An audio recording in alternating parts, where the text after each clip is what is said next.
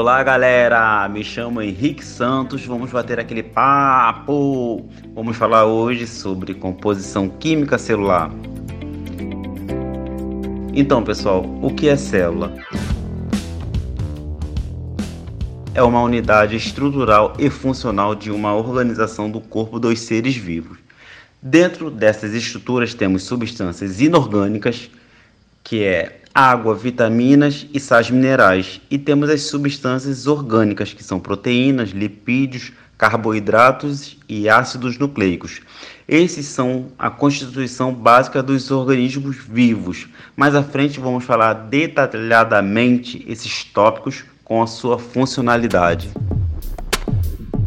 Olá, meu nome é Luana Mendes e como o nosso colega Henrique falou há pouco, a nossa conversa hoje é sobre a composição química da célula e sua importância para os seres vivos. De acordo com a teoria celular, que diz que todo ser vivo é formado por células, nós temos a noção do quão importantes elas são para a nossa vida.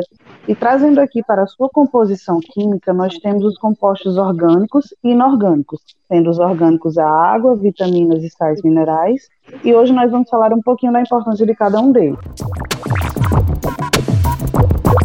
A água, gente, que é a molécula da vida, no quesito importância, para além de colocar para fora do nosso corpo as substâncias que não precisamos através do suor e da urina, ela se faz necessária e essencial para nos hidratar, regular nossa temperatura corporal e levar o oxigênio e nutrientes como os sais minerais para a célula. Então a gente pode perceber que ela está relacionada às funções em meio aquoso realizadas no nosso corpo sobre os sais minerais, eles são nutrientes com as mais variadas funções, que vão desde evitar câimbras nos músculos, como o potássio, é, o flúor, que fortalece os dentes, até regular a pressão arterial, como o sódio, por exemplo. Então é preciso que exista um equilíbrio quanto à ingestão e reposição dos sais minerais do nosso corpo para que as nossas células funcionem de forma saudável e adequada. Então, além dos que eu já citei, potássio, flúor, sódio, nós temos também o cálcio, que atua na formação do nosso esqueleto, a hemoglobina, que como a água também leva oxigênio para a célula, e o iodo, que metaboliza na nossa tireoide e é rico em sódio. É importante manter o equilíbrio, pois a falta desses sais minerais é péssimo para o nosso organismo, mas o excesso ele pode causar processos de adoecimento. Olá, galera. Henrique Santos aqui mais uma vez. Vamos falar agora de vitaminas, que são nutrientes que o nosso organismo necessita em pequenas quantidades para o funcionamento do metabolismo. Então, temos as hidrossolúveis, que são na presença de água, e as lipossolúveis, que são em presença de gordura. E uma dessas vitaminas lipossolúveis são a vitamina A, D, E e K. E as hidrossolúveis são a vitamina C e as vitaminas do complexo B. Uma atenção para a vitamina D, que ela funciona como um pró-hormônio.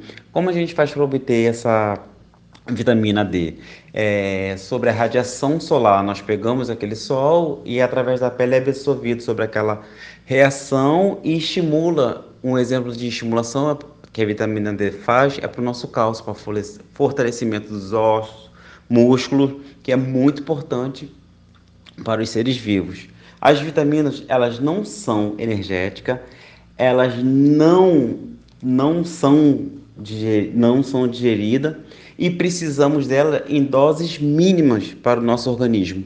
E fora que ela tem uma função muito importante antioxidante, que é o anti-envelhecimento da célula, que são as vitaminas E, C e A. Olá, gente. É, eu sou Edileuza. Eu vou falar um pouquinho sobre o carboidrato, o grande vilão da dieta, né? Que, na verdade, se tiver um bom planejamento, ele se torna um grande aliado para a perda de peso. Né? Os carboidratos são compostos orgânicos muito conhecidos como açúcares e são formados por carbono, oxigênio e hidrogênio. São classificados de acordo com sua estrutura molecular: monossacarídeo, polissacarídeo e oligosarídeo. A glicose é um monossacarídeo, onde ocorre a quebra dessa glicose é no citoplasma, que banha o interior das células. Os polissacarídeos é o glicogênio principal, reserva de glicose das células, presente no fígado e nos músculos. Os olisacarídeos é encontrado na superfície externa das membranas celulares, ligado às proteínas ou lipídios. Temos os carboidratos simples e os complexos. Os simples são encontrados na maioria dos alimentos, são carentes de vitaminas e minerais importantes.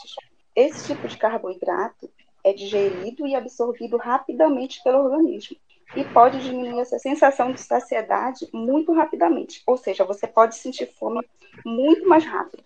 Exemplos são o arroz branco, o pão francês, o açúcar. Os complexos ou polissacarídeos são aqueles que contêm mais de 10 unidades de monossacarídeo, formando estruturas moleculares complexas, que podem ser lineares ou ramificadas. São ricos em fibras e que geram impacto positivo para a saúde. Exemplos desses complexos temos inhame, aveia em flocos, a lentilha. E vocês poderiam me perguntar, Dileuza, me diga algum alimento que contém hidrato de carbono? Sim, o arroz, o aveia, mel, o açúcar. E pode ser classificado em um carboidrato simples ou complexo, segundo sua estrutura molecular. Outra pergunta que vocês poderiam me fazer era qual seria a principal função do carboidrato para a célula? A principal função é a fonte de energia do nosso organismo, porque durante a digestão se gera glicose, que é o componente preferido das células para produzir energia, degradar esta molécula em ATP, utilizados nos diversos processos metabólicos para um bom funcionamento do organismo. Uma parte do glicose gerada e armazenada na forma de glicogênio no fígado, e uma pequena porção é armazenada nos músculos, caso o organismo precise de uma pequena reserva. Vocês poderiam me fazer outra pergunta: existe outra fonte de energia além da glicose? Sim, quando o organismo utiliza a reserva da glicose e não há ingestão de carboidrato ou quando a ingestão é insuficiente, o organismo começa a utilizar a reserva de gordura do organismo para gerar energia ATP, substituindo a glicose por corpo cetônico. E aí vocês me perguntariam, e que tanto é a ciclo ATP? Adenosina trifosfato é uma pequena molécula considerada a moeda energética das células. E para finalizar com aquela velha pergunta: comer carboidrato à noite engorda? Isso é mito. Tudo depende de uma quantidade e qualidade. Tudo é questão de equilíbrio. Olá pessoal, tudo bem? Meu nome é Paulo Roberto e vim fazer um breve resumo sobre os lipídios. Então, os lipídios são moléculas com um amplo grupo de compostos químicos orgânicos naturais, que são óleos e gorduras, e são um dos principais componentes dos seres vivos. Na maioria das vezes, eles são formados por carbono, hidrogênio e oxigênio, mas também podem conter fósforo, nitrogênio e enxofre. Os lipídios apresentam funções importantes para o organismo, como reserva de energia, ser um isolante térmico, ácidos graxos a absorção de vitaminas. A reserva de energia é utilizada pelo organismo em momentos de necessidade e está presente em animais e vegetais. Já o isolante térmico, nos animais, as células gordurosas formam uma camada que atua na manutenção da temperatura corporal, sendo fundamental para os animais que vivem em climas frios. Os ácidos graxos estão presentes nos óleos vegetais extraídos de sementes, como os de soja, girassol, de canola e de milho, que são usados na síntese de moléculas orgânicas e das membranas celulares. E a absorção das vitaminas, que auxiliam na absorção de vitaminas A, D, E e K, que são lipossolúveis e se dissolvem nos óleos. Como essas moléculas não são produzidas no corpo humano, é importante o consumo desses óleos na alimentação. Vale lembrar que o excesso dos alimentos gordurosos pode causar doenças cardiovasculares. Por isso, é necessário que o consumo seja equilibrado. Afinal, os lipídios são moléculas apolares. Olá pessoal, me chamo Rafaela e vou falar sobre um, um dos componentes orgânicos, que é a proteína. Bom, as proteínas são formadas por aminoácidos e têm diversas funções de organismo, tais como constituir os músculos, formar anticorpos, formam as enzimas, é, formam os hormônios como a insulina, atuam na coagulação sanguínea e transportam substâncias como oxigênio.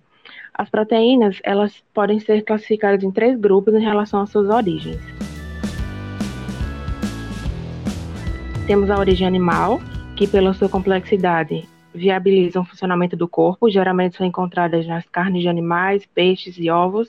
Temos a origem sintética, que são obtidas através de manipulações laboratoriais. Geralmente as pessoas usam quando precisam fazer alguma reposição alimentar. Temos também a origem vegetal, que, como o nome já diz, são encontradas nos vegetais, mas essas têm valores menores de nutrição, no feijão, na soja, entre outros. A deficiência das proteínas, elas podem causar alguns sintomas, como pele escamosa, vermelhidão na pele, perda de massa muscular, entre outros. Então, a gente precisa realmente ter um equilíbrio de proteínas no nosso organismo.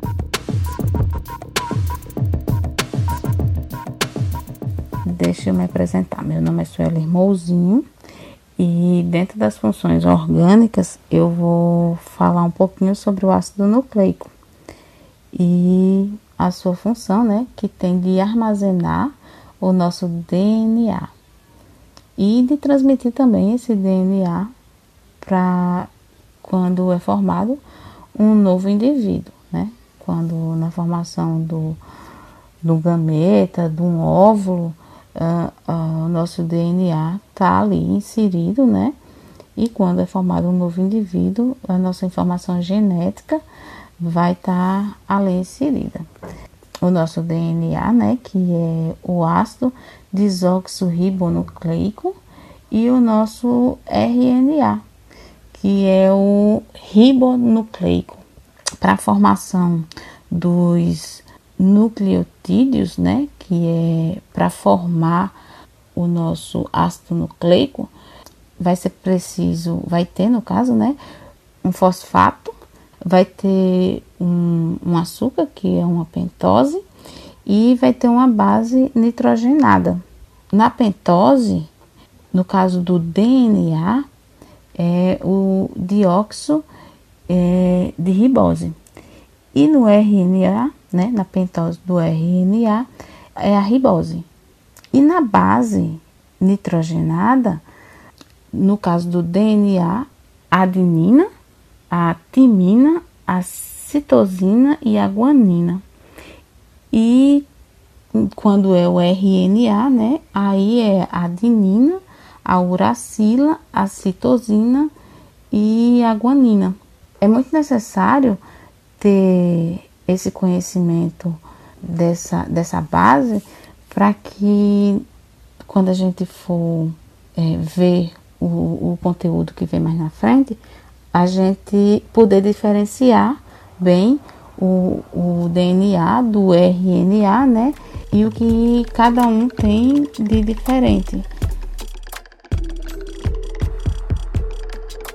Olá, tudo bem? É... Hoje eu irei falar sobre as células. As células elas são unidades estruturais e funcionais de todos os seres vivos. Basicamente, as células são formadas em três partes: membrana celular, citoplasma e núcleo. A membrana celular é o que controla o que entra e o que sai das células e também protege. Citoplasma, ele é um líquido fluido gelatinoso, que é chamado de citosol, e é onde estão as organelas. A função das organelas é garantir um bom funcionamento das células, tais como a digestão e transporte de proteínas. O núcleo é responsável pela reprodução e desempenha diferentes funções, sendo uma delas o controle das atividades celulares. As células elas podem ser classificadas em dois grupos, né? Procariontes e eucariontes. As células procariontes não apresentam um núcleo definido. Elas podem ser encontradas em bactérias e algas azuis. Já as, as células eucariontes apresentam um núcleo verdadeiro, né? E está presente em animais e plantas, por exemplo. Concluindo que eu posso afirmar que sem a célula não haveriam seres vivos, já que as células são responsáveis pelas ações básicas que ocorrem no nosso corpo. Até o nosso pensamento depende de milhões de células, a célula tem todo o material para realizar as funções, como a nutrição, produção de energia e reprodução. Eu concluo que nenhum ser vivo não existiria sem as células e suas funções. Obrigada.